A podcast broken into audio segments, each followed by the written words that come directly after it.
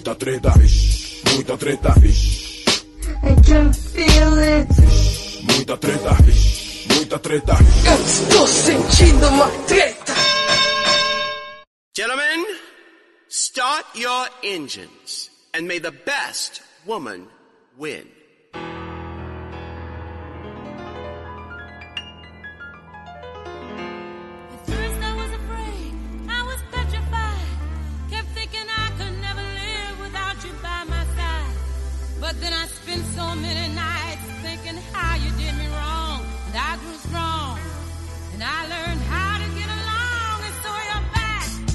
Salve, salve, moçada! Salve, salve, rapaziada! Eu diria até salve, salve todo mundo que tá ouvindo aqui o Treta Talks, o podcast do treta.com.br. Aqui quem tá falando é Ivone Uman e eu tô aqui muito bem acompanhado da minha querida Dimitra Vulcana. Hello, hello, hello! Quanto tempo que eu não volto aqui. Inclusive, quem, vo- quem esteve aqui não existe mais na Podosfera, porque eu troquei todos os meus arrobas e agora é só Dimitra Vulcana. Danilo já morreu. É, olha aí. É um podcast fúnebre, não? Vamos celebrar aqui a vida com muitas cores nesse áudio. Eu tô sentindo até um perfume aqui de Dimitra Vulcana no ar. Tá uma coisa louca esse episódio. E nós vamos contar aqui com uma intervenção sempre maravilhosa dela, que já tá também virando sócia do Treta Talks. Minha querida Grécia Augusta! Chamei pelo nome de drag, olha aí. Adorei! Hello, hello, hello, bitches! Como vocês estão? Ai, Realmente, gente, muito, muito obrigada, Ivo- Ivone, por me chamar de novo, porque eu logo, logo serei batizada como prata da casa aqui, né? De tanto que eu já vi. Tá vendo? Durante de toda hora eu tô. Sempre que eu posso, né? Sempre que eu tenho oportunidade, eu peço um arrego pra Grécia. Falei, Grécia, eu tô sentindo que eu vou gravar um episódio aqui que vai ficar é, heteronormativo, vai ficar o, o próprio white trash do, do senso comum de mau gosto. Então a gente precisa de uma educadora aqui, alguém pra cuidar da gente. Não, e Grécia Ivo, tá lá, a ela, ela verdade, ainda aceita. verdade. Você sempre manda mensagem pra mim. Grécia, pelo amor de Deus, eu preciso gravar junto comigo hoje. E eu falo, porra, mano, fala com antecedência, eu não consigo hoje. É sempre assim, mas às vezes a gente acerta. Não, a, a minha mensagem oficial é Oi, sumida. É, já, já até falo, já até respondo. O que, que você quer? Quanto dessa vez, né? que absurdo. Bom, isso aqui é um crossover triplo de podcasts. Você aí ouvindo o Treta Talks vai poder também, se ainda não conhece, ter oportunidade de conhecer as Matildas. A gente já gravou junto aqui também com a Ioli Melo das Matildas e a Grécia Bafa, nossa querida Grécia Augusta, tá aqui representando um podcast que fala sobre diversos assuntos, né? Tá bem variado de, de cultura pop e do, do- como é que é, do audiovisual, mas Isso. com uma perspectiva, o que, que eu posso dizer, não Mas, apenas feminina, feminista, E... É, não, não progressista feminista, de um mas... modo geral, tá bom, ok. Pode ser. petralha. Bem esquerda, bem E também, esquerda. é, como é que tá o, o ofício podcastal, Grécia? Porque aqui tá complicado, viu? É suado o negócio.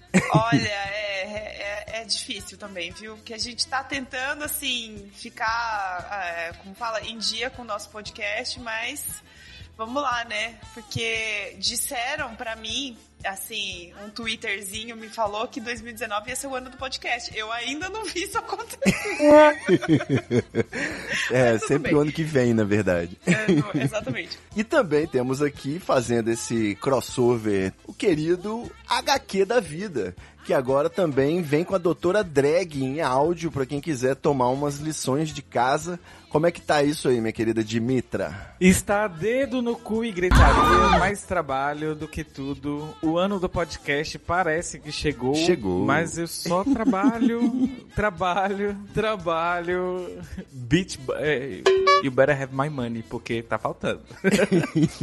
mas enfim. O Doutora Drag, ele nasceu como canal no YouTube e a gente achou que que era um trabalho já trabalhoso, né? E, e pensamos, como a gente pode se fuder mais? e aí a gente falou, caralho, tem como a gente se fuder mais. Vamos pegar o áudio do vídeo, vamos editar e colocar em formato podcastal e também vamos lançar em podcast. e aí a gente tem três mídias: HQ da vida, Doutora Drag em vídeo e Doutora Drag em áudio. Aí o que que eu descubro, inclusive entre meus amigos, inclusive o namorado da Grécia? Os filhos de uma mãe ou, não, melhor, os filhos de uma porra rala, né? Vamos colocar assim. Os filhos de um pai, né? É, uns filhos dos pais, porque a mãe é mulher é coisa boa. Uns filhos de uma porra rala. Eu fico lá duas fucking horas maquiando, esconde sobrancelha, passa cola. Inclusive, eu fiz até stories esses dias de como esconder sobrancelha. E eu contei um truque que eu passo a cola bastão primeiro na. na passo a língua na cola e depois eu passo na sobrancelha. E aí agora virei a drag come cola. Faz sentido. E aí, depois de du... Podia ser drag cheira cola, né? Mas aí, depois de duas horas, estou lá, maquiada, linda, meu marido organizando o cenário e tudo mais. Enfim, gastou-se aí três horas para poder gravar, roteiro feito, roteiro tem que ter estudado e tudo mais. E os filhos, uma porra rala, vão o quê? Ouvir o podcast. É. Aí eu criei o feed lá, despretensiosamente. Quando eu tô vendo, eu não tô tendo download no YouTube e estou tendo aonde? No podcast. Sacanagem. Enfim. Né? Não, não faz sentido. Mas ó, eu. Todo mundo imagina como eu estou, mas acaba me ouvindo. Tá, tá desse jeito, está triste. Pode ser, pode ser também, né? Tem esse fetiche aí, do cara prefere o livro, né? Pra poder imaginar. Agora tem essa questão do podcast pra poder lavar uma louça enquanto isso. Mas o. Eu queria dizer que você tá realizando um grande sonho. Eu sempre achei que a estratégia mais inteligente seria você lançar em duas plataformas de uma vez. Lança o, o áudio, lança o vídeo. Eu só não boto os episódios do Treta do YouTube porque o upload é infinito, assim, não acaba nunca. Porque tem que ir um vídeo junto, né? Botar uma imagenzinha. então já viu. É, mas enfim, Vamos. Eu, eu tô ansioso aqui porque é um, um terreno. um terreno, apesar de multicolorido, muito alegre e tudo mais, é um terreno para mim de. Parece que eu estou pisando em ovos, né? Tô, ou tô andando de salto alto. É assim, cada passo pode custar o, os meus tendões. Então, de salto alto É, aqui. falar em ovos, você pensa em ovo, né? Ovos. Já por falar em ovos, você está, então, não pisando em ovos, você está andando de salto 15, salto 16 e com os seus ovos aquindados, né? Ai, ai, pois Você já é. pensou nisso? É uma caminhada, é uma caminhada complexa, né? Tem que ter um movimento ensaiado aí. Mas então, Olha, o dia que você ficar aquendado 8 horas, eu te conto o que, que você quer, qual é a sensação. É, eu não tenho Vamos local de fazer um teste. conversa, entendeu? Porque eu não tenho. não posso, nunca senti. Grécia já me viu sendo guerreirinha, Já, né, Grécia? vi. Ficando aí até o final. Todo mundo, descansa, eu, não, descansa, eu, não. Aí lá pro final que eu já tô bêbado, eu vou descansar. Sim. Na verdade é porque eu não tô conseguindo equilibrar, na verdade. É diferente. é, chega uma hora, né, que imagina fazer o 4 montada, né? Deve ser um pouco complexo. É. Então assim, de salto alto, vamos caminhando para nossa pauta.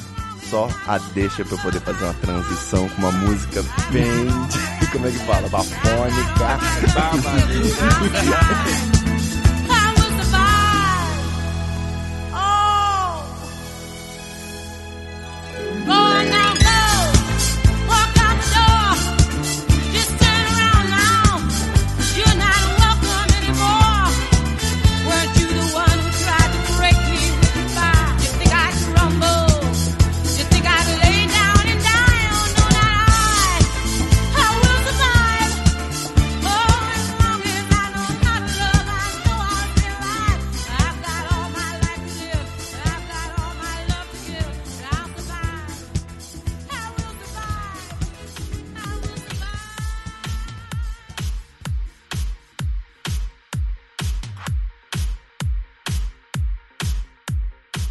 É isso aí, meus queridos ouvintes. Eu tô aqui com essa bancada de profissionais do- da lacração para poder me ensinar alguma coisa. E eu vou contar para vocês que a origem desse, desse podcast, desse tema aqui no Treta Talks, vem do fato do- daquele breve momento em que acabou Game of Thrones, acabou todas as séries, né, que a gente estava assistindo. E a namorada pergunta se quer ver alguma coisa, eu falo, ah, deixa rolando, né, o que você tá assistindo. E Eu tive essa grande oportunidade de conhecer RuPaul Drag Race, que é um reality show maravilhoso, né? É muito engraçado e é para mim é difícil trabalhar assistindo, né? Ela consegue, mas eu, eu acabo ficando com a atenção presa. Por acaso aí coincidiu de nesse dia eu tava fumando maconha e acabei tendo uma viagem aí e algumas questões me vieram à mente, algumas problematizações sobre o universo das drag queens, algumas dúvidas, e eu pensei, pô, já pensou se eu tivesse uma amiga drag queen, um amigo drag queen, um amigue, não sei mais como é que é isso, e, e que pudesse me tirar essas dúvidas. E olha aí, olha aí, temos, entendeu?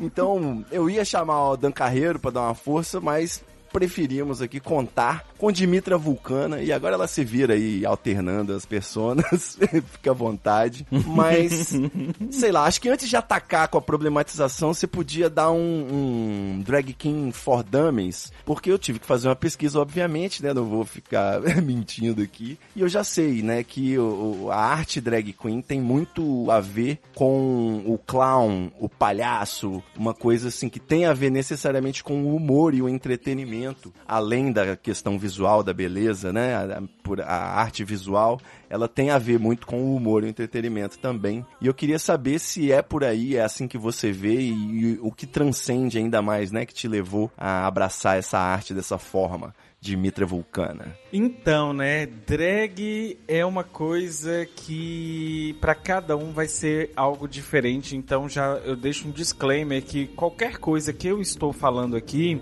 é, por mais que em alguns momentos eu evoque teorias, teóricos ou qualquer outra coisa, mas ele é muito pessoal, é uma experiência muito de cada um pra cada um e de como que as pessoas se veem em drag. Eu, por exemplo, eu não sou a drag bate-cabelo, eu não sou a drag performer, eu não sou a pageant queen, eu não sou aquela drag de, de concurso, aquela drag de extrema feminilidade. Inclusive, Grécia sabe que eu, eu não tiro a barba, né, Sim. Grécia? Maravilhosa. Inclusive, se eu tenho barba, foi porque eu mereci. porque nessa barba. A minha barba ela é comprada, não é uma barba. Não é uma barba natural que, que geralmente homens cis é, têm, né? E na verdade. Eu não tive paciência com o minoxidil nem nada. E eu cheguei lá pros idos de 2014. Eu tinha acabado de passar no concurso. E aí saiu um, um, um, acerto que o governo fez e eu implantei essa barba. Então, desde então, eu nunca. Eu já tirei duas vezes pra falar que eu, para não falar que eu nunca tirei. Mas enfim. Mas é, é uma polêmica? Só pela ordem, eu não, não sei. A drag queen de barba chega a ser uma polêmica? Já foi. Já foi, no passado. Eu acho que o- a evolução da arte drag que ela chegou hoje, chegou num ponto que drag não há limites do que é ser drag. Então, é, existem drags que trabalham com com a área mais do terror, drags que trabalham com a extrema feminilidade ou do que a gente chama de feminilidade.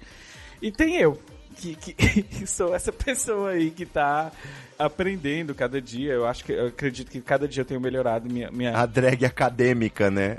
drag acadêmica. Inclusive, é, Grécia sabe disso, eu acho que Grécia também tem ranço. É, é ruim se intitular o primeiro em alguma coisa, né, Ai, Grécia? Olha, eu odeio quem fala isso. é porque assim, Porque vai que a gente é não sabe, pacu, né? Tirou de onde que você é o primeiro? É, né? Como- de Exatamente. onde? Perfeito. Eu, assim, eu espero e eu ficaria feliz se tivesse outras drags que são doutoras, inclusive, doutoras da academia. Mas enquanto eu não sei, eu ainda acho que não tem, mas eu também não vou afirmar que tem, porque eu acho muito preciosismo ou uma pretensão. Mas eu sou aquela drag acadêmica, eu sou A aquela primeira drag... da Sim, nossa bolha. Da nossa bolha, É, certeza. da bolha. Isso. Que lê, que, que gosta de estudar, que gosta de, de, de, de caracterizar no, em drag para trazer informações. Então, assim, eu descobri uma forma de, de me melhorar como comunicador através da arte drag. Então, eu amo, é, por exemplo, eu morro de preguiça de montar e ir pra balada. Certo. Entretanto, eu gosto de me montar e gravar um vídeo sobre um livro que eu li, por exemplo. Hum. Ou sobre um tema que as pessoas têm confusão.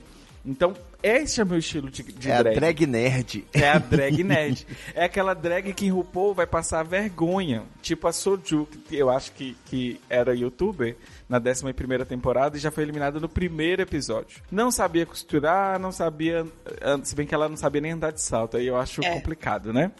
mas, mas. Salto eu sei. Costurar também sei, porque eu já trabalhei com costura por sete anos e minha mãe era costureira. Então, de certa forma, ainda tem esse, esse, esse trunfo. Mas mesmo assim, eu, eu, não, não, eu não consigo evocar toda a, as habilidades que tem da arte drag que são necessárias, mas é, é personalizado. Então, pra mim, drag foi uma forma de canalizar a, e, e trazer a academia para mais perto das pessoas, ou seja, usar uma linguagem mais fácil, mais acessível acessível e com temas que inclusive são às vezes profundos ou até polêmicos.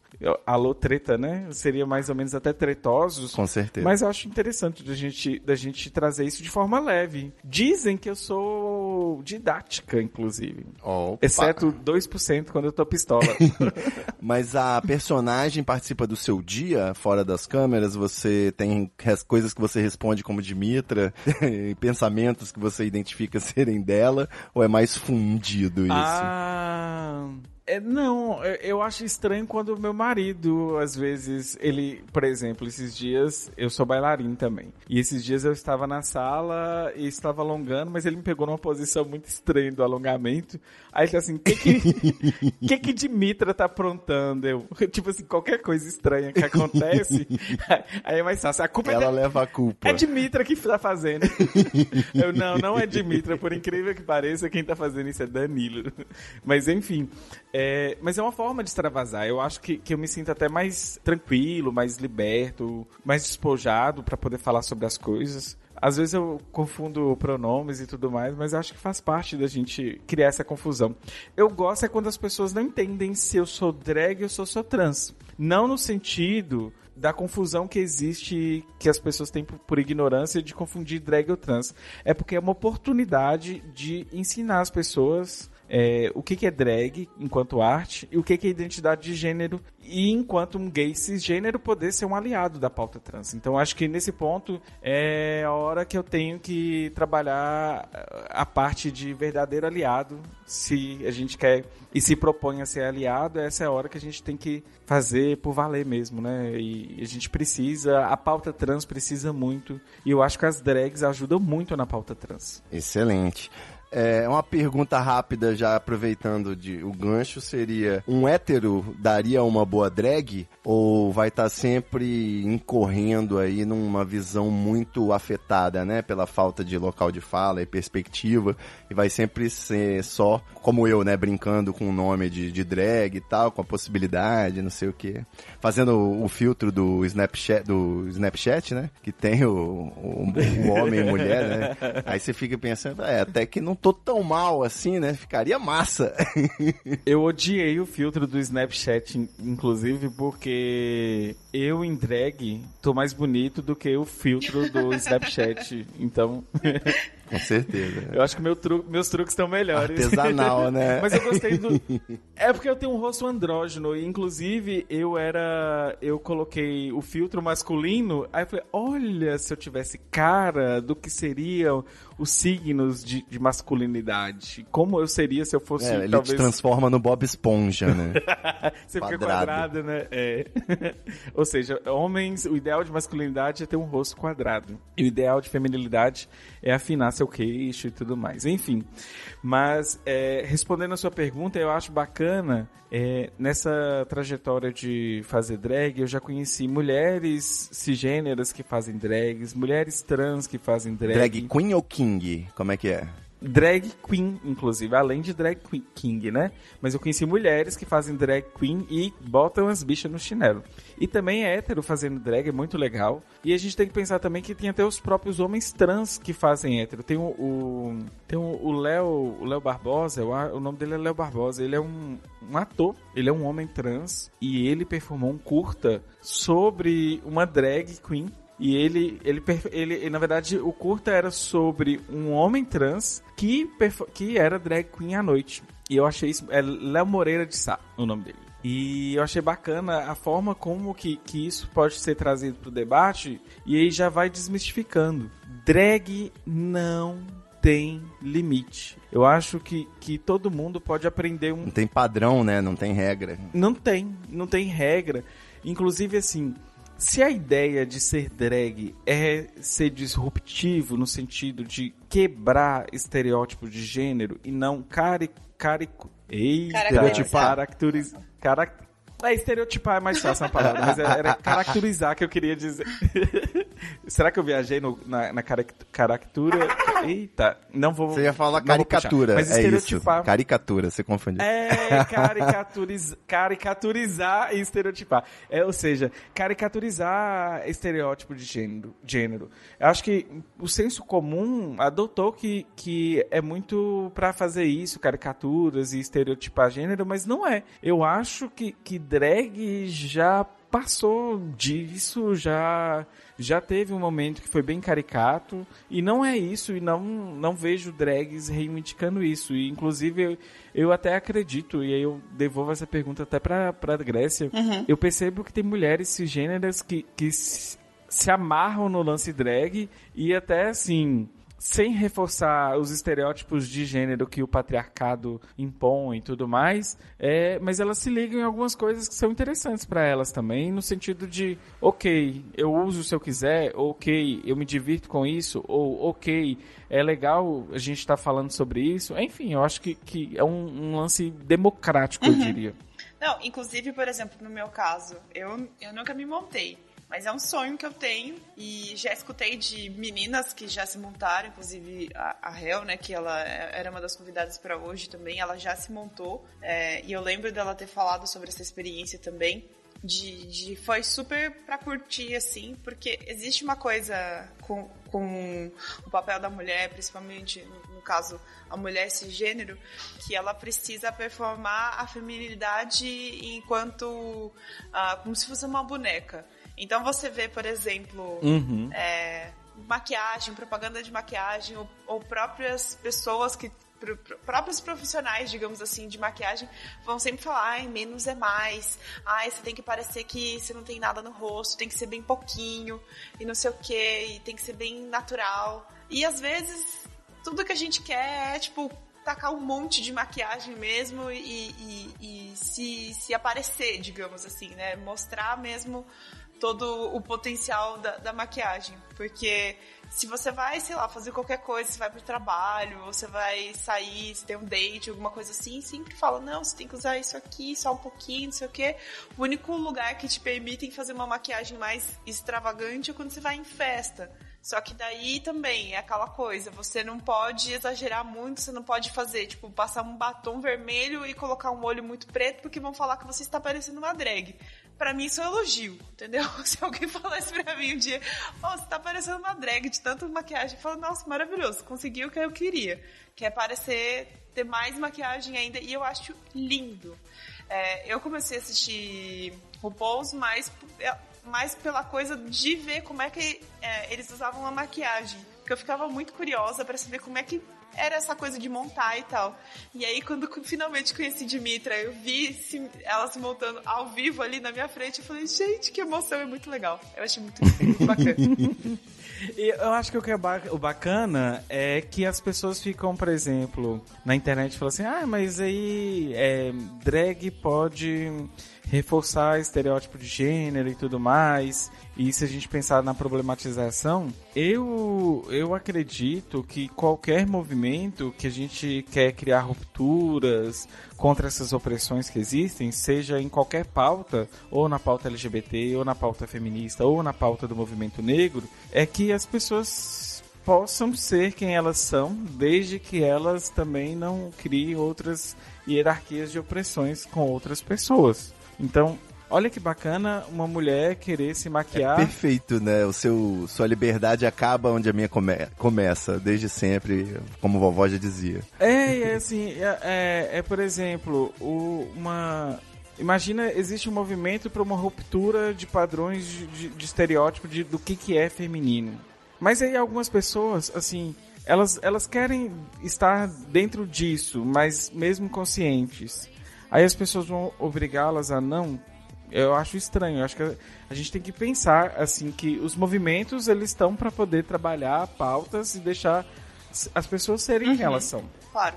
Quando, eu- quando eu digo isso, Perfeito. é, Eu, eu, eu, eu até estudando para essa pauta, porque essa pergunta sempre me, me foi posta, e eu sempre fiquei muito pensativo, assim, no sentido assim, tá, o que que eu est- posso estar fazendo de errado no sentido de, de, de não estar colaborando com uma pauta, e a gente tem que pensar com isso, com seriedade, no sentido de que eu tô na pauta LGBT, mas eu consigo pensar interseccionalmente. Então, eu- será que eu vou falhar com as, as mulheres? Será que eu vou falhar algum dia com o movimento negro? Onde é que eu não posso estar andando e estar deixando, não estar andando com a pauta com todos? E aí essa pergunta, por exemplo, do, de drag, ela sempre se encaixou, por exemplo, na questão de, de ser caricato. Mas eu acho que drag é mais caricato do homem Do bem, né? Um cari- uma caricatura boa, positiva, não é isso? Eu, eu acho que no passado já teve uma época que foi negativo no sentido de, de que a mídia ela reforçou esses estereótipos de forma negativa, mas não para o feminino e sim para a para a sexualidade do homem cisgênero que se dizia bicha, por exemplo. Então sempre foi visto como coisa da bicha ou coisa, e aí eu vou usar no masculino, mas não porque eu, eu penso isso, é porque na época eu acho que pensavam isso, mas coisa do travesti. E aí a gente via que era aquela mistura. Eles criaram uma intersecção entre o que, que é identidade de gênero, o que, que é sexualidade e o que, que é performance e o que, que é, por exemplo, drag é uma arte. Então, como tudo ali estava misturado, aí as pessoas ficavam assim, mas hoje, se, se- se já, já passei por, por problematizações, será que isso é uma chacota com a mulher ou é uma chacota com a bicha?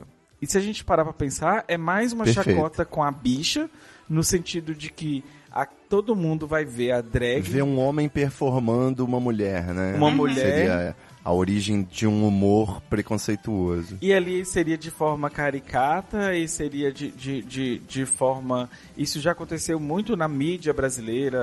Olha a, a mídia brasileira dos anos 80, dos anos 90.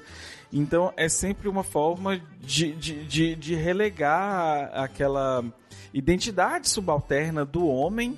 Que não é homem 100% e que para as pessoas não, não entendem e, e misturavam. E aí a gente vai ver que existem pessoas que são as travestis, as transexuais, as drag queens, que originalmente a gente pode perceber que eram mais homens, gays, cisgêneros, e também é, essa, essa separação. E a gente consegue separar uma coisa da outra, e é lógico que pode existir trans drag queens, ou pode existir, por exemplo, travesti drag queen, ou pode existir homens cisgêneros que fazem drag queen, ou até mesmo hoje homens trans que fazem drag queen.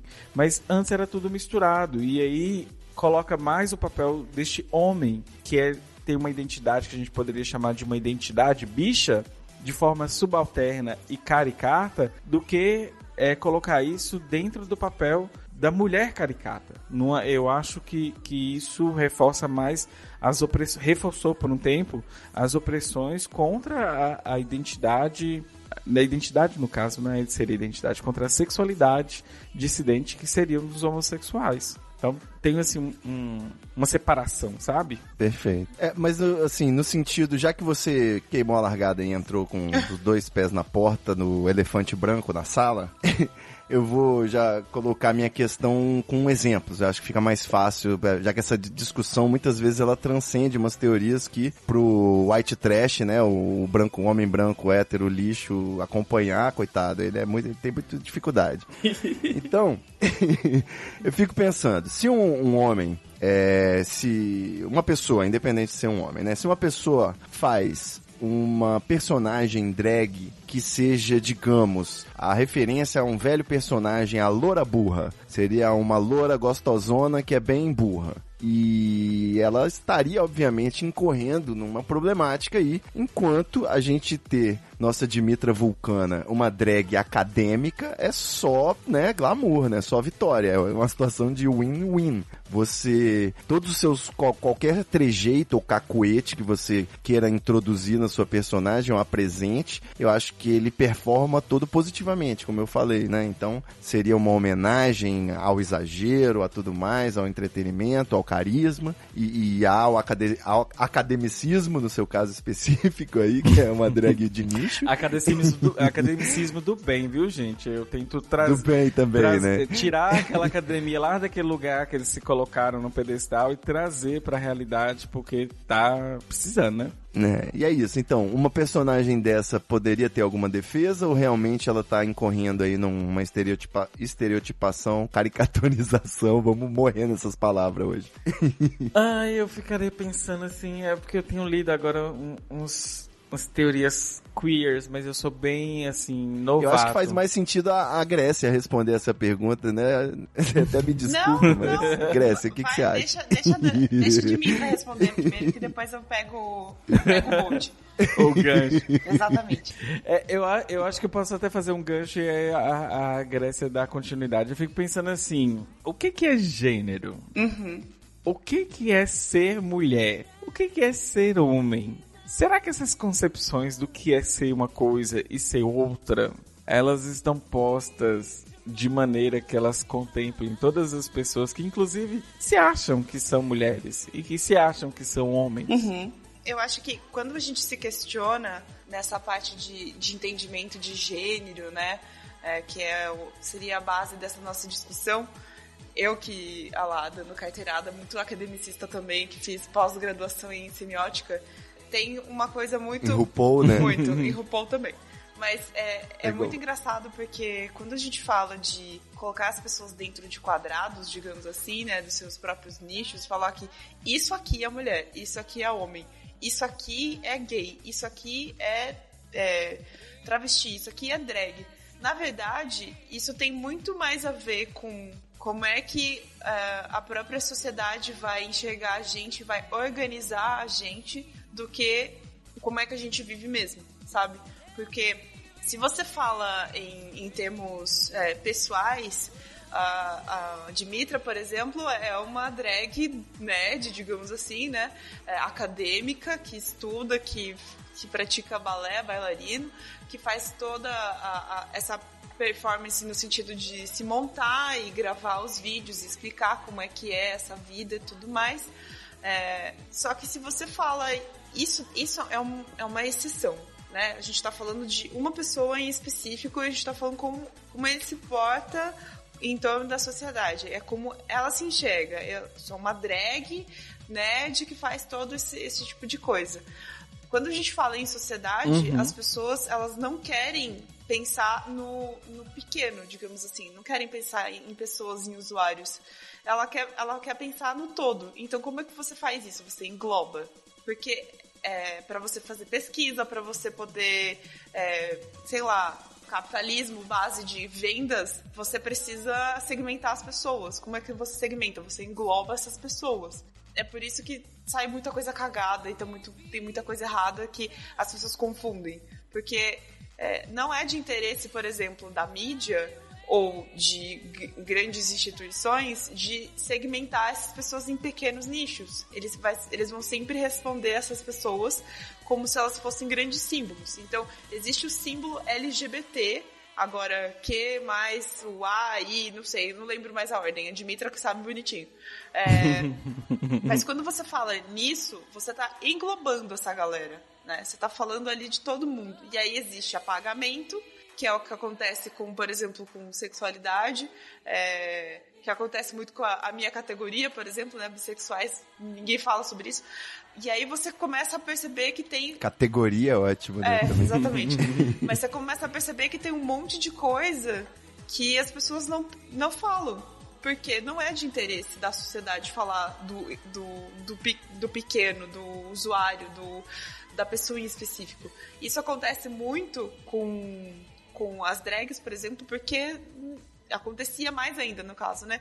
E, e aí, por exemplo, puxando a pauta para falar também de, de RuPaul's, eu acho que foi uma grande sacada isso ter acontecido, porque as pessoas, mesmo quem é hétero, mesmo quem é fora da bolha, começou a assistir porque achava uma coisa muito colorida, muito diferente, muito, ah, reality show.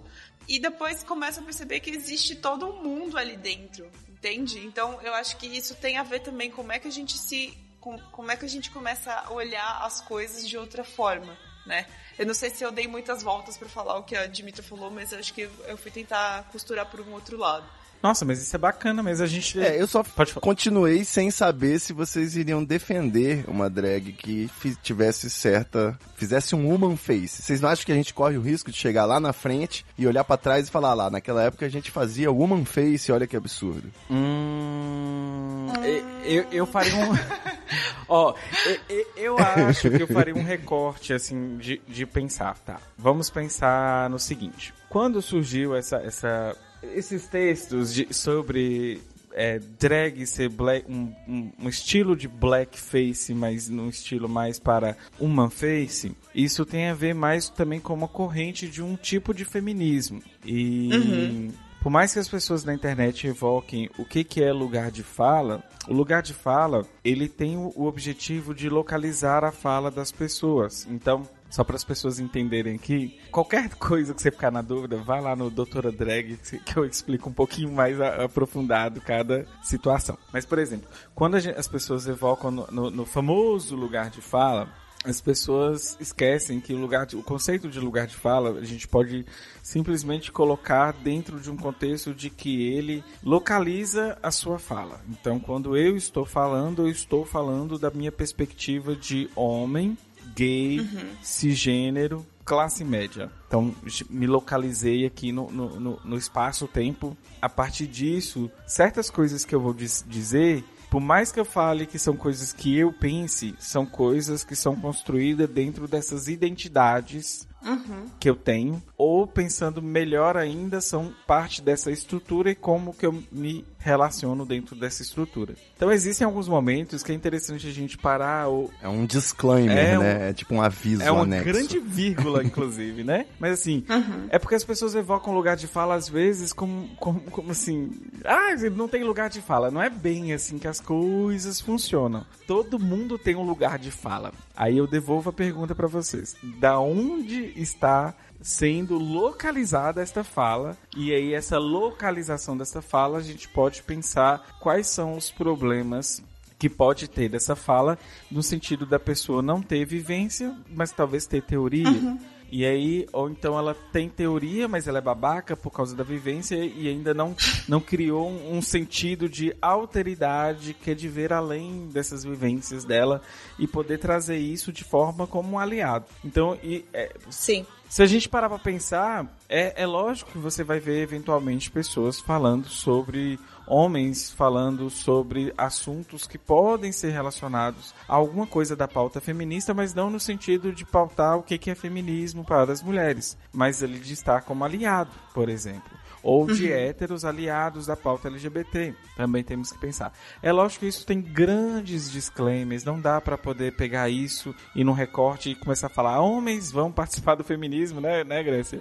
Ou héteros est- estão participando do movimento LGBT. Não é isso. E nem quero dizer e nem confundam, por favor. E se uns dias vocês recortarem o áudio, vocês estão só fazendo sacanagem. Mas dito todos esses disclaimers, eu fico pensando e tentando me localizar enquanto homem, gay, cisgênero e drag. E o que que eu posso ser aliado e onde eu posso somar nessa pauta e onde eu posso cagar nessa pauta e onde eu- o, o que eu vou fazer de errado eu, tenho que evitar. Então pensando nisso, a gente tem que primeira coisa enquanto é, responsabilidade é estudar, né, né, Grécia? É por isso que eu gosto de estudar. Sim. Aí lá vou eu, já conheço esse texto. Ou então ouvir podcast, né? Quem é mais preguiçoso. Desculpa. Não, mas isso, ouvir Oi, podcast você acabou é de uma chamar forma seu de ouvinte de, de preguiçoso. É pros ouvintes se identificarem aí, porque eu também sou.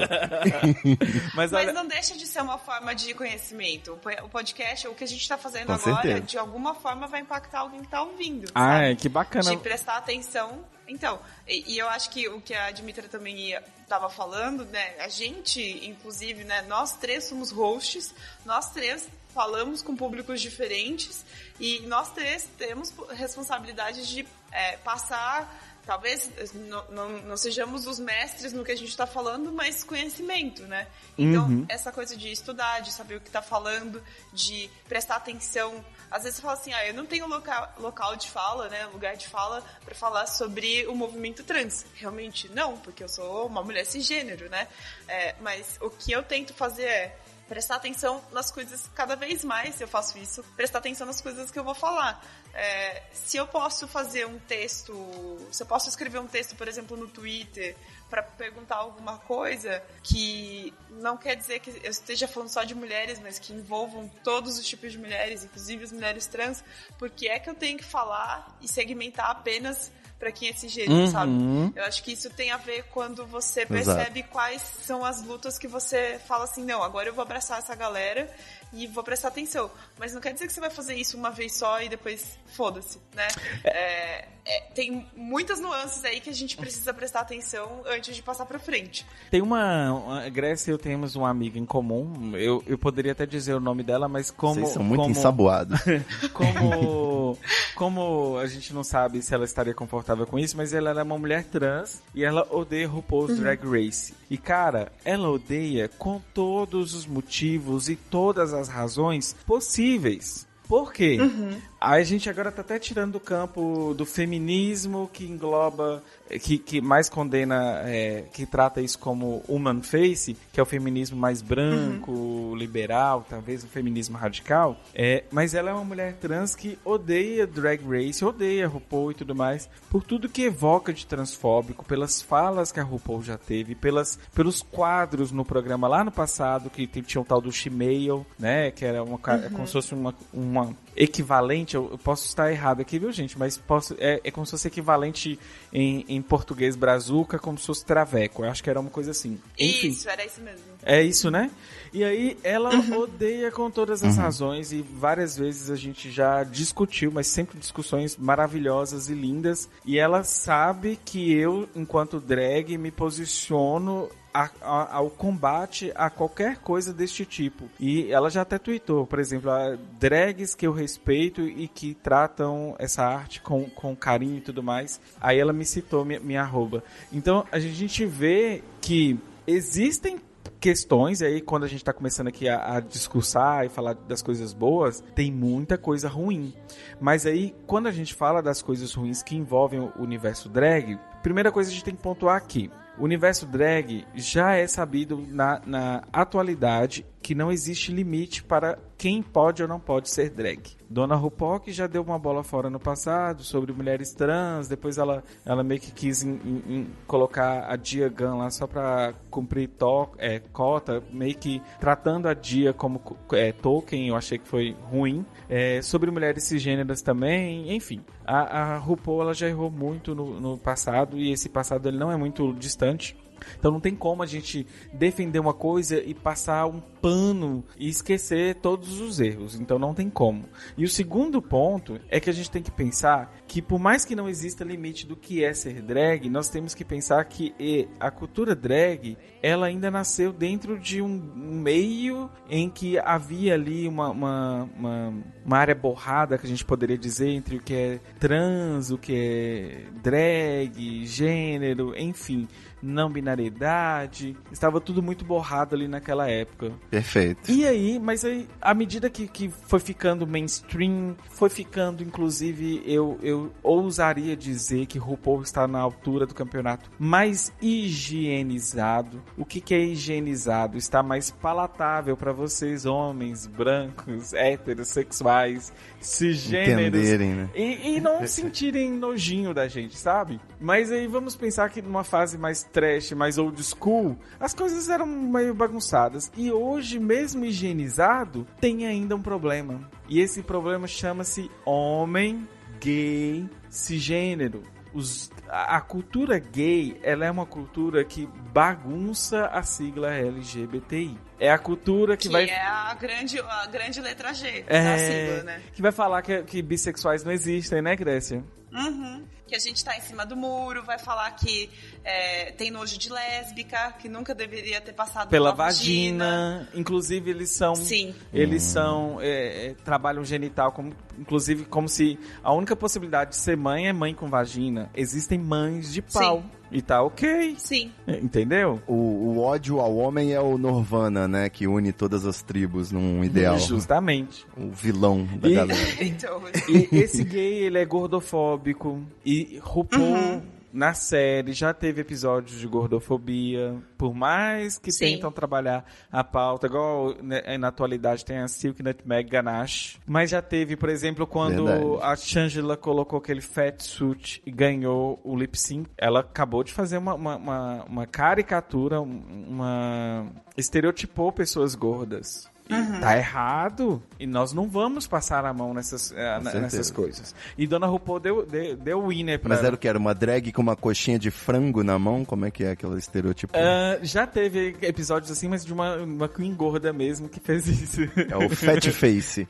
mas aí, no caso, ela, o, fat suit, ela é você vestir uma roupa gorda. Uma roupa que te engorde. De é como gordo, se pode fosse crer. você vestir uma roupa de um lutador de sumô. É. tem um monte de peso, Entendi, enchimento. é bem grande. Pode crer. E você vai É, ficar assim, gordo. Não tem, é, não tem sentido você usar isso, sabe? Porque é, que, é igual é igual o blackface. O sentido blackface. Hum, de, tipo, exato. Não tem por que você se pintar pra falar, ah, estou imitando um negro. Se existem tantos negros que podem performar o que você tá fazendo. Justamente. Você não tá dando espaço pra essa galera fazer isso. Isso tá errado, sabe, Ivo? E assim, quando a gente vem falar sobre isso, a gente não pode, digamos, passar a mão na cabeça e esquecer desses detalhes. Então, ah, eu tô falando aqui que não é, mas que não seria um equivalente a uma face, mas tem esse- esses problemas aí do, do fat suit e tudo mais. Então a gente tem que pensar. Então, é, é como assim, nesse debate elencar o que que tem de errado e o que que tem de ruim. E o que que tem que ser criticado e o que tem que ser combatido.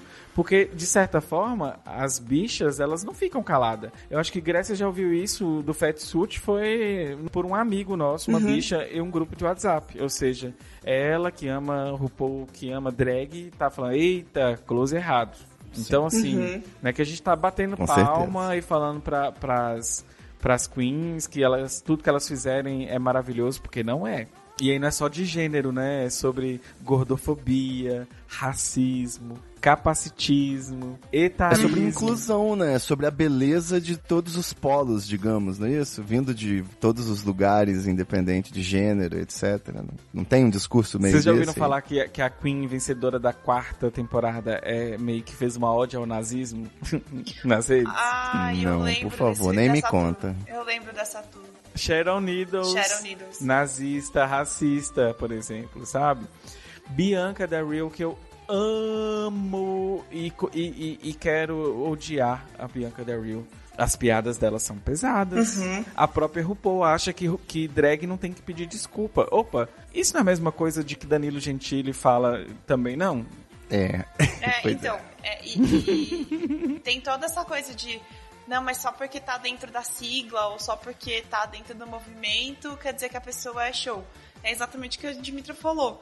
Existem muitos gays que são misóginos, que têm nojo de mulher, que falam mal de mulher, é, que apagam outras siglas. Então, assim, é muito é muito ingênuo da parte das pessoas de assistir, por exemplo, o RuPaul's e achar que tá tudo certo, que tá tudo bem, o, o que acontece o tempo todo, sabe? E tem, tem as coisas legais de começar a mostrar que existe o um mundo LGBT por trás aí é, de todas as coisas que a galera insiste em falar que não existe ou que é doença, mas também tem que ficar de olho aberto para perceber que nem tudo são flores, sabe? É, e, e o mais importante, eu acho que as pessoas precisam tomar consciência de que tudo, tudo, absolutamente tudo, a gente precisa ter cuidado. Então, mesmo dentro das pautas de esquerda, a gente precisa perceber se são pessoas de esquerda ou se, por exemplo, dentro do feminismo existe o, o, o, o por exemplo, também, que, que vai concordar com tudo vai falar, ah, não, as mulheres são muito boas, eu sou pró-feminista, eu sou feminista, mas ele tá fazendo cagada o Isso todo. aí, mais feminista que eu, você tá aqui no podcast feminista. Exatamente, entendeu? E aí, assim, é, eu acho que tem essa coisa da a questão das pessoas prestarem atenção é, em tudo que elas vão fazer na vida, que tem um lado muito bom das coisas, principalmente desse disso que a gente tá conversando agora, mas tem um lado ruim também, que pode ser que algum, inclusive algum de nós já cometeu alguma cagada na vida ou vai cometer um deslize, alguma coisa assim. E precisa perceber, tipo, não idolatrar as pessoas e não colocar em pedestal, porque aí você se ferra, né? Todos os movimentos têm prós e tem alguns contras, né, no caso. né? Alguns são totalmente contras, tipo, a extrema direita, totalmente contra, mas tudo bem.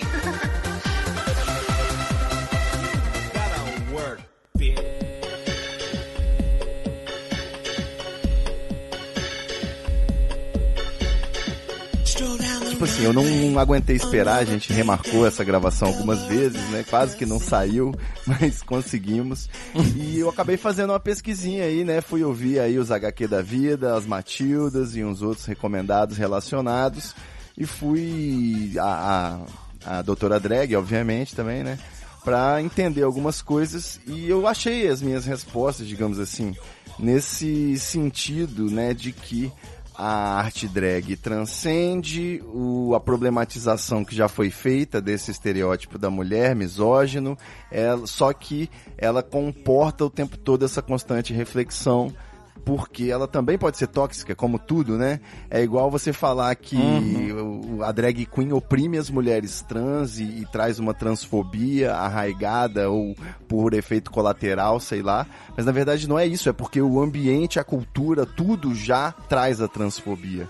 Então você vai sempre ter também esse elemento de transfobia dentro da arte drag, já que é assim, né? E aí tem outras coisas bizarras, né? O RuPaul é um produto de mercado, então ele vai ter vários problemas aí, como já foi mencionado. É, eu já ouvi falar também de acusarem as drag queens de serem uma ferramenta de sexualização das crianças. Devia estar no WhatsApp da minha tia com essa informação. Sexualização de Ah, crianças. não. Com, com E- essa notícia a gente não trabalha. É, e não, não precisa nem responder, não, é. Não trabalhamos. Mas aí, das viagens múltiplas aí que eu acabei tendo, eu fiquei também me perguntando, ó, outra visão, o glamour, ele é elitista, né? E a POC? A POC não é pão com ovo? Não é um negócio assim, a bicha pobre, um negócio? Como é que fica também esse ponto do, do a mais montada, a mais bonita, de repente é a mais rica? Isso não é meio opressor também, né? E acabou também me ocorrendo, né, mais, mais questões, é, por exemplo, sobre o crossdressing, né? O que é o se montar, qual que é o acessório que me transforma em outro gênero, né? Eu tenho que usar um arco-íris na cabeça, se eu botar cílio postiço, eu já posso usar o, o pronome feminino, Ivone, eu já posso me chamar de Ivone Human, né? Como é que funciona? E fiquei pensando, será que no futuro maquiagem vai ser uma coisa que vai estar acessível aí pra todo mundo? O homem vai poder apagar uma olheira, se ele quiser sair pra festa, né, com a roupa mais tchan e tal, ele também não precisar de repente ficar debatendo a sexualidade dele na portaria pra entrar na balada, sabe? Olha, então, quando eu tomo uma vodka, eu faço assim, mas, entendeu? Ele pode ser o que ele quiser e só tá montado ali pra se divertir de repente. Então acho que o saldo do debate é positivo e a gente tá com a doutora Drag aqui pra concordar exatamente com isso, né? Se a gente tivesse combinado antes, eu ia dar um grito em vocês. Silence! I've made my decision. Sachê away. Ivone, I'm sorry, Eu vou ter my que dear. dublar For My Life, como é que é? Sync You have to lip sync for your life.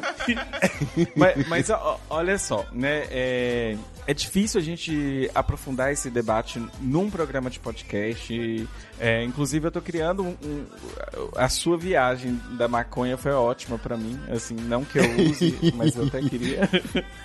Tá, Mas tá porque eu pauta, a- né? É, é porque eu tô enrolando com essa pauta há tempos, porque é uma pauta muito assim. Sabe aquela pauta assim que, que não, você não pode chegar afirmando nada? Eu acho que seria injusto você chegar e afirmar, ó, não, isso, esse, esse texto desta feminista está errado ou está fazendo falsa simetria. Mas a gente tem que pensar em algumas questões. Por exemplo, é importante pensar qual é a origem do blackface. Por que, que o blackface existe? Eu vou até te mandar um link que é um texto de uma pessoa maravilhosa. Isso, esse texto eu já li tem uns anos, mas volta e meia eu revisito esse texto, que é um texto sobre estereótipos racistas na mídia americana. Lá, a Suzane Jardim e o Francisco Iso, eles falam sobre várias figuras, mas aí uma que mais chama atenção pra gente poder amarrar esse debate é a figura do Jim Crow. O que, que é o Jim Crow? É basicamente um cara lá, um comediante, Alô Danilo Gentili, né? Um comediante lá no início do século É um palhaço, lá, então, você 19. quer dizer, né? Desculpa, não quis É. não. Nada disso, palhaço É um tem que ser respeitado. É, um- um- é, o palhaço até que, que é, o clown é uma arte, uma arte muito boa. Danilo Gentili não merece talvez nenhum clown. Mas aí o Thomas, o Thomas Rice, ele viajou para o sul dos Estados Unidos e ele ele tava assim sem criatividade, falou: "Ah, é, vou lá para os estados pro sul". Ele era dos Estados Unidos, vou pro sul, né? Ver aquele aquele bando lá de de, de, de, de sulista que não é igual os sulistas nossos, né? Lá ele encontrou uma galera branca, colou com a galera e aí percebeu que essa galera tinha uns escravos e essa galera é, tinha mania de comparar os escravos com corvos. E eles chamavam, em inglês chama crow. E esses escravos, né, nas horas de descanso e tudo mais, quando tinham descanso, cantavam uma música. Ninguém sabia muito a origem dessa, dessa música, mas era sobre um sujeito chamado Jim Crow. Aí, este branco racista simplesmente teve a genial, entre aspas, viu gente? Genial, entre muitas aspas, Gênio ideia mal, de né? pintar, né, de pintar seu corpo de preto e se apresentar em casas de show, onde ele cantava sua adaptação da música que era dos escravos. E essa música ele chama, chama A Jump Jim Crow. Nessas apresentações, aí ele começou a incorporar o que ele achava ser o tipo escravo negro. Aí ele começou é, travestir-se, né? Podemos até colocar nisso, em um cara burro, que vestia trapos, que fazia atrapalhadas, andava de maneira boba. E isso fez sucesso nos Estados Unidos. Isso virou, assim, é um gênero dentro dos Estados Unidos, mesmo pós-abolicionismo, mesmo aquela guerra, pós-guerra civil que todo mundo conhece, que ali acabou com os Estados Unidos. Aí, Jim Crow, basicamente por causa deste cara, desse Danilo Gentili do século XIX, vamos colocar assim, Eu ia falar que eu tô imaginando ele o tempo todo. Desculpa. se, se tornou um sinônimo para negros usados pelos brancos. E aí virou uma marca de como negros eram inferiores e bem menos desenvolvidos, é, e até mesmo intelectualmente, porque retratava como burro. Então é- essa imagem ficou forte. E inclusive, sabe aquela querida, aquela empresa progressista que faz a, a Elsa, que faz a, a Mulan e tudo mais, aquela que a gente pode chamar de Disney? Conheço. Em 1941, a Disney, a- enquanto tava rolando todo aquele, aquele bate-papo, aquele rolê lá é, super saudável nos Estados Unidos chamado segregação racial, a Disney, toda também inspirada no Gentili, a Disney era quase uma, um Gentili SA, uma estrutura, né? Ela foi lá e lançou uns personagens que eram basicamente corvos. Corvos, assim, não tinha nada de mal- maldade, se a gente parar pra pensar, se a gente tirar desse contexto que se chama histórico, apesar que a gente tá em, em tempos de negacionismo histórico, anti-intelectualismo e até negacionismo científico, né, porque a Terra é plana, mas, né, tinha esses corvos que eram ingenuamente é, inseridos pela Disney em seus desenhos, aqueles corvos que a gente já viu até no Pica-Pau, se eu não me engano, né? Esses, esses corvos, eles eram afeitos a malandragem, é, musicalidade, um sotaque típico do sul. E o líder deste grupo chamava como? Tananana, Jim Crow. Jim Crow. Disney, olha que desenho inocente, gente, em 1941. Enfim, a gente tem que pensar, né? Malafaia É tá certo, um é o negócio da Disney é o demônio. Como é que é o, o Malafaia? Não sei nem se é o Malafaia que fala. A, a eles Damares falou esses dias que A a, Elsa é também. uma lésbica, na verdade. Ah, é verdade. Mas enfim, ó, olha, olha só, né? E, e existe um estudo, assim, fantástico de, de, de reforço desses estereótipos na mídia que perpetuam até hoje. Blackface existe até hoje. A gente vê pessoas fazendo blackface até hoje, acha ruim. Carnaval é tempo de blackface. É, não, não sei se eu devo citar nomes aqui, porque poderia ser machista da minha parte, mas o blackface tá aí nos, nos últimos anos, ou rolando até em 2019, né? Vamos, vamos falar. Pois é, eu, eu queria citar o nome de uma bicha, mas eu não vou citar. Mas aí, o que eu quero dizer com A gente tudo... tá muito fina nesse episódio. Tô adorando. o, o que eu queria citar é o seguinte, é porque a gente tem que tentar amarrar mais ou menos uma construção, porque as pessoas assim, ó, eu sou estatístico. Você pode fazer uma correlação entre consumo de álcool numa vila e o salário do pastor. E aí, à medida que o consumo foi aumentando, o salário do pastor aumen- aumentou. Isso quer dizer que consumir mais cachaça dá mais salário pro, pro pastor? Ou o, sal- o pastor ganhando mais dinheiro deu mais dinheiro para a sociedade para poder consumir mais cachaça? Ou pode dizer Exato. nada, por exemplo. É o calçada Entendeu? molhada causa chuva, né? A gente tem que entender a causalidade É. das coisas, não só um padrão, né? Pois é, a, a cultura drag, por mais que a pessoa remonta lá na época shakespeariana, que as mulheres não podiam ter acesso a, ao, ao- a performar e tudo mais, mas se a gente recortar isso e pegar da cultura queer ali no início dos anos 1930, que tem estudos já consagrados sobre isso, sobre essa época borrada. Eu, gosto desse nome borrado, porque inclusive deveríamos estar borrados até hoje, porque definir é, identidades e caixinhas é muito ruim. Mas dito isso, certeza. A gente vem pegando essa cultura toda borrada. Depois a gente tem os anos 60, que são os anos mais dedo no cu e gritaria da sociedade. Pega nos Estados Unidos, por mais então que a gente tem essa cultura imperialista. E aí tem um movimento drag. Tem essa própria RuPaul lá, inclusive se despontando na sociedade e tudo mais. Tem a Marsha P. Johnson, e o documentário dela é maravilhoso. E pergunta, ela nunca responde se ela é homem, se ela é mulher, se ela é drag. E- e- enfim. E aí a gente vai tendo esses movimentos e tem a, a cultura drag mesmo ali que nasce, que é a cultura dos balls, que é a cultura das houses. Por isso que existem as mães e as, as filhas drags, porque é, é uma cultura de resistência. Ela não foi criada com o intuito de, cari é, de, de, de estereotipar mulheres. É, é uma cultura que foi avançando e avançando no sentido de que LGBTs sofrem opressão na sociedade, LGBTs são expulsos de casa e essas crianças que eram expulsas de casas, elas eram recebidas pelas suas mães, que poderia ser uma travesti, uma mulher trans ou um homem cis drag, enfim, era um- uma house e essa house tinha um sobrenome. E por isso que RuPaul fala que família é quem a gente escolhe.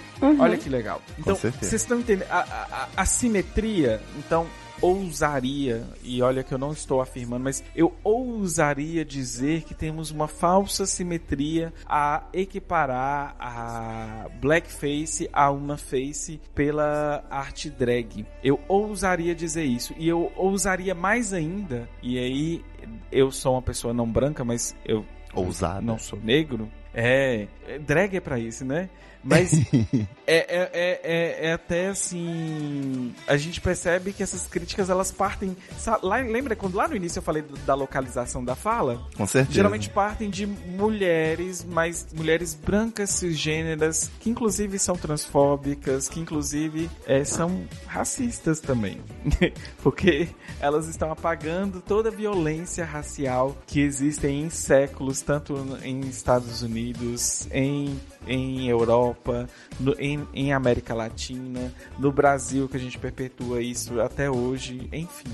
Olha que Com assim, certeza. eu dei uma amarrada boa aí, mas será que a gente tem que condenar isso como uma fez? Vocês, vocês acabam sempre, ó, eu acabei juntando pra ter esse debate interdisciplinar mesmo, né? Vocês me deixam doido porque eu fico com a cabeça até na faculdade de direito, na, na heteronomia, que é quando você tem normas que são contraditórias entre si. Ou pra dar um, um exemplo mais simples, né? Você sabe que tem que dar preferência pra polícia, pra ambulância, pros bombeiros, mas e quando você tem num cruzamento os três ao mesmo tempo? Quem que vai primeiro, né? É tipo isso, ficar disputando se quem sofre mais opressão é o gay ou a mulher cis hétero, né? A gente sabe, né, que o trans tá, tá sendo se fudendo mais que todo mundo sempre, que outros são, é, como é que é, invisibilizados e o hétero fica aqui pensando, né, pra quem que ele vai dar preferência se encontrar a ambulância, o carro de polícia e o do corpo de bombeiros no cruzamento.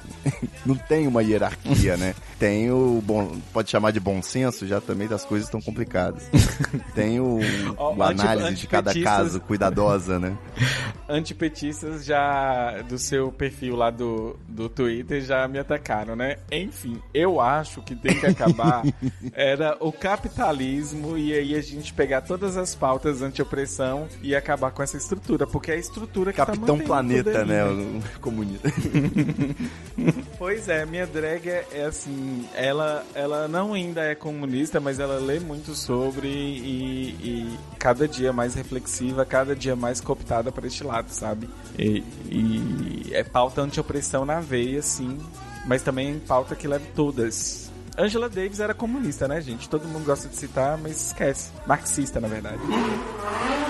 Ô, Nossa, louco, ó, vazou. chegou aí os, os agentes do Bolsonaro estão chegando. falar que É um te- se isso fosse, assim, esse argumento se fosse um tecido, é muito pedaço pra costurar, né? E, e- e também chegar com opinião, com, com o pé nos peitos de cada um, não é bem assim também, não. Eu acho que a gente tem que dialogar. Existem aí é, feminismos que são interseccionais, epistemes e vertentes bacanas, é, pauta LGBT que é bacana, pauta queer, o movimento queer como um todo quer ser queer também tá dialogando bem. Movimento negro, dá pra todo mundo ir junto. Unidos pra lutar contra a masculinidade tóxica e o capitalismo. Basicamente. e o patriarcado. Messianismo, Basicamente. Né? Patriarcado, messianismo, desinformação, vários vilões aí pra gente combater na HQ da vida, né? Como é que é? pra encerrar, então, é, sei lá se você tem alguma dica pra algum ouvinte que queira de repente estudar pra ser drag, né? Porque não é, não dá pra ser formado em medicina vendo Grey's Anatomy, também não dá pra se formar em drag vendo RuPaul, né?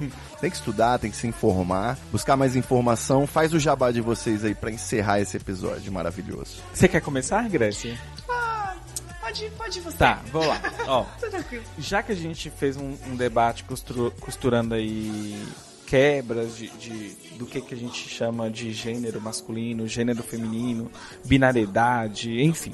Eu acho que, que o ideal é começar do começo e começar de maneira simples e tranquila.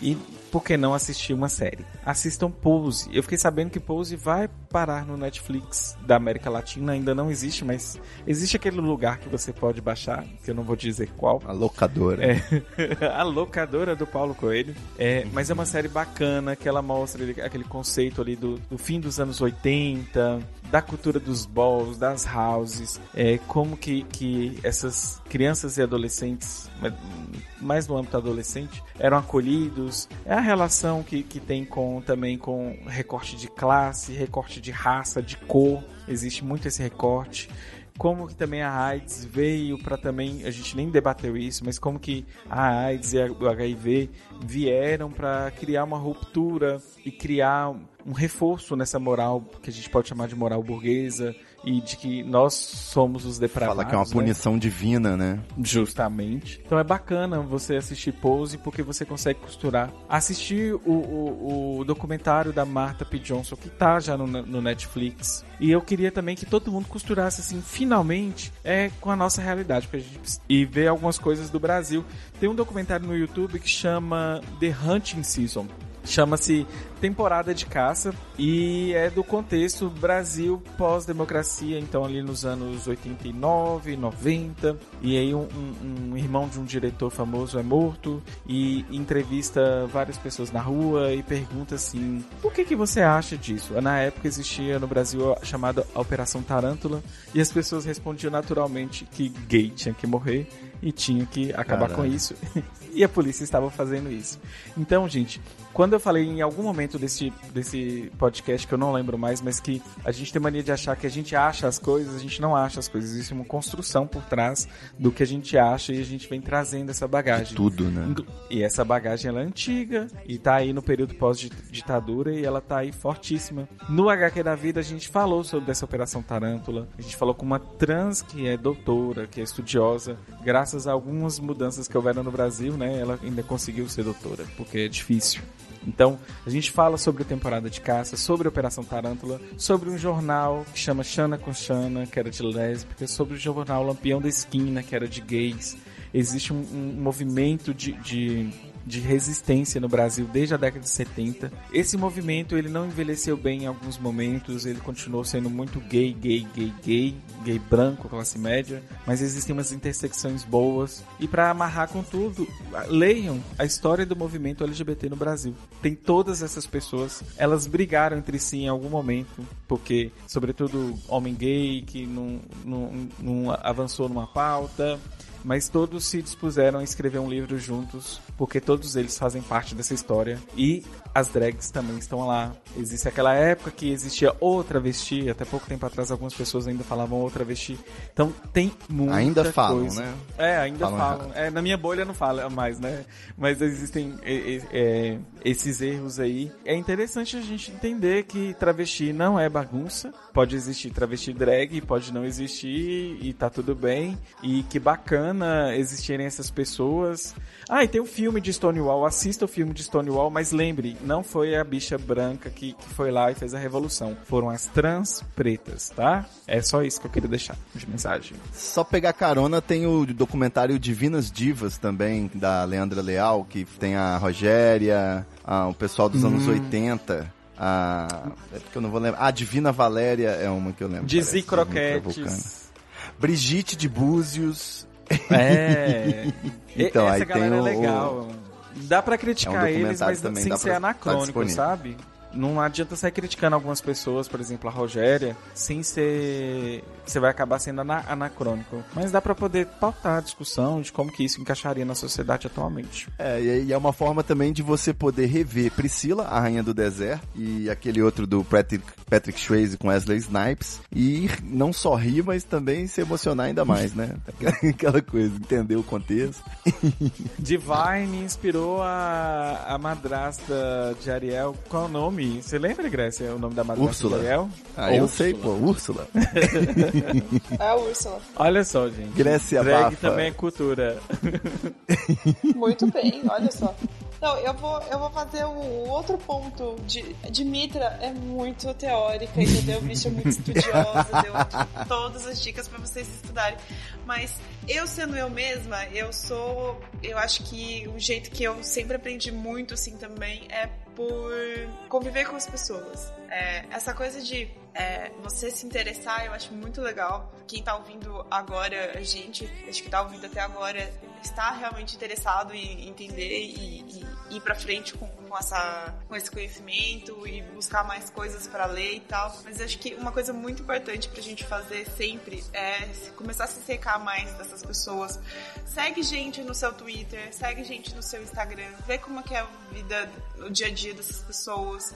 É, sai um pouco da sua bolha, é, que nem eu falei em um outro episódio, né? Acho que foi com as meninas lá do Gaveta de Calcinhas. Eu falei, saia da sua bolha, mas nem tanto, porque né, a gente não precisa ir na, na bolha dos bolsominions. mas ah, eu acho que essa coisa de você ir, ir pro outro lado também, descobrir mais. Eu sei que é, o que aconteceu comigo de perceber mais essas causas, mais essas lutas, foi de ter gente diferente na minha bolha. Então, conhecer a Dimitra, conhecer outras pessoas que têm outras variáveis, outras coisas na vida, assim, isso que me ajudou a, tipo, enriquecer o meu reconhecimento. E por causa dessas pessoas também, óbvio, eu busco ah, melhorar a minha fala, a minha comunicação, eu, eu pretendo cada vez mais entender como essas pessoas estão estão vivendo e tal. Óbvio, eu não vou falar aquela palavra de tipo, ai, vou me colocar no lugar do outro, porque eu nunca vou conseguir entender como é ser uma drag, como é ser um homem é, gay, às vezes, é, ou sei lá, qualquer outra situação que eu não estou conseguindo lembrar agora. Mas o que eu quis dizer é esteja perto dessas pessoas de alguma forma. Siga ou se você se você for que nem eu, que eu sou muito cara de pau e eu faço amizade fácil, faça amizade com essas pessoas. Se você não conseguir, menos segue, tipo, presta um pouco de atenção nisso, porque eu acho que isso alimenta muito é, a nossa visão, amplia muito a nossa visão sobre as, as pautas que a gente comentou hoje. Ô, ô Grécia, você Perfeito. falando isso me deu até uma ideia. É, quem quiser e tiver interesse, Vai. procura a gente, né, no Twitter, Grécia Augusta. Eu ia falar exatamente Isso, isso. exatamente. Quem tiver com preguiça e quiser Olha começar, já começa só menor esforço. Arroba Grécia Augusta, tudo junto, e arroba Dimitra Uhum. Vulcana, tudo junto no Twitter. E que se quiser também, arroba Ivone Uman, tudo junto lá no Twitter. Ivone uma, ótimo. Oi, é bacana fosse- porque lá, lá no Twitter a gente vive numa, numa bolha LGBT e tem trans, tem drag, tem tudo. Grécia também convive com várias pessoas. Esse, acho que o conselho dela é o melhor, porque até perde um pouco do ar teórico, né, Grécia? E, e vai pelo É o pelo dia a dia, né, ali, né? E, le- e vai levar umas Exatamente. cruzadas de algumas pessoas às vezes, gente. As pessoas às vezes são muito doídas no Twitter, sabe? É, eu vejo muito hétero doído Uhum. co- comigo, né, Grécia? Já, já tem umas conversas que é em Nossa, fale. Mas é, eu, o vídeo meu mesmo, ninguém segura a mão de ninguém, é porque eu fiquei. Pessoas heterossexuais doídas comigo, porque, sei lá, a pessoa tá sendo transfóbica. Eu falei, olha, você tá sendo transfóbica. Por exemplo, o Ivo, se, eu der- se a gente der um toque nele, ele vai lá, ô caraca, errei e tudo mais, e não erra mais. Inclusive, vocês gravaram um podcast por causa de um Sim. erro dele, né? É, foi. Exatamente. Pronto. Exatamente. Isso é exercício de ficar próximo. É, A, a Grécia, rainha maravilhosa, eu acho que é o melhor conselho. E tem que lidar Mas- bem com isso, né? Porque o vacilo ele é contínuo, então você tem que estar sempre se corrigindo o tempo todo, né? Se acostume.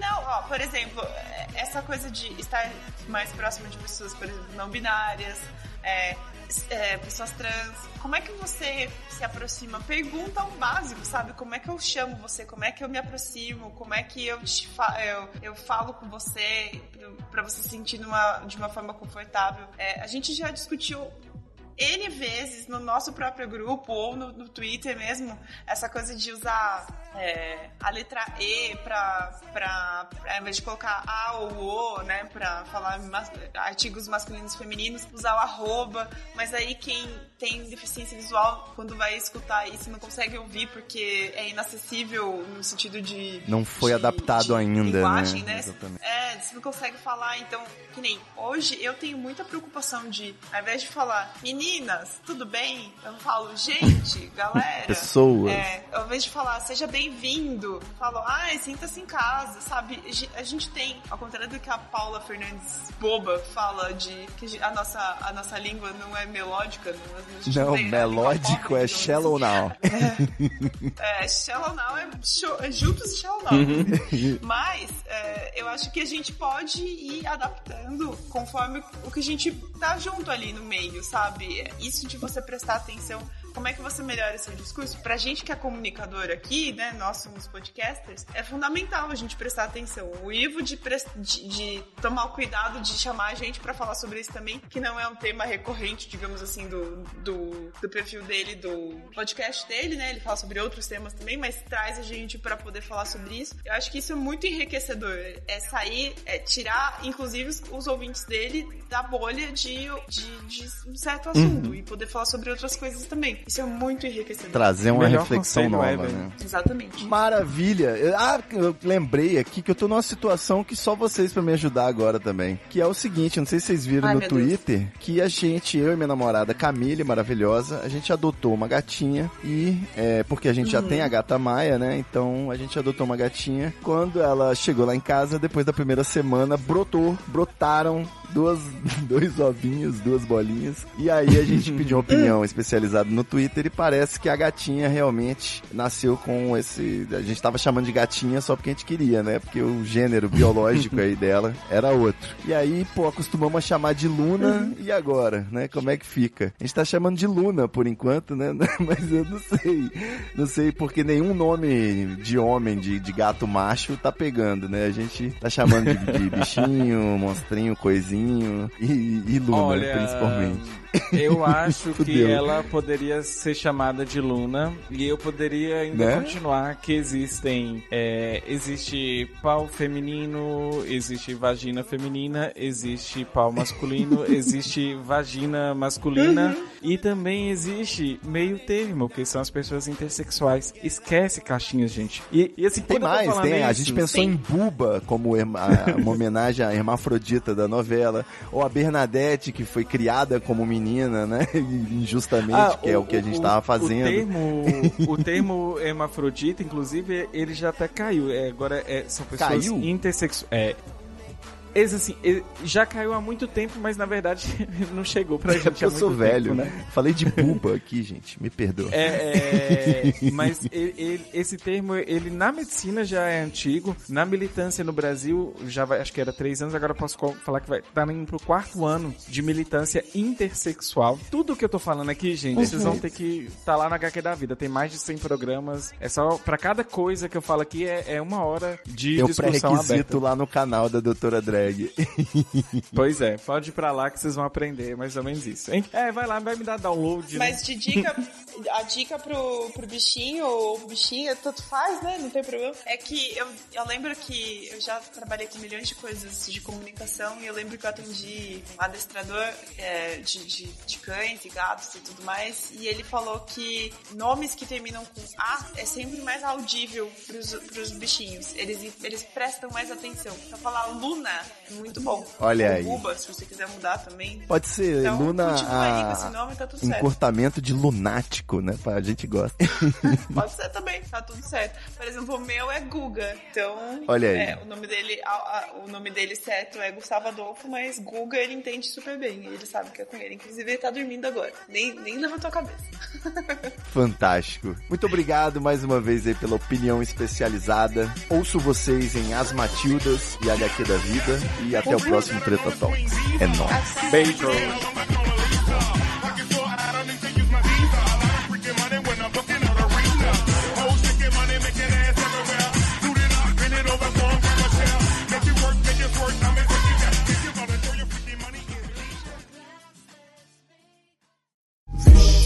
Muita treta, vixe. Muita treta, vixe. I can feel it. Muita treta, vixe. Muita treta. Eu estou sentindo uma treta.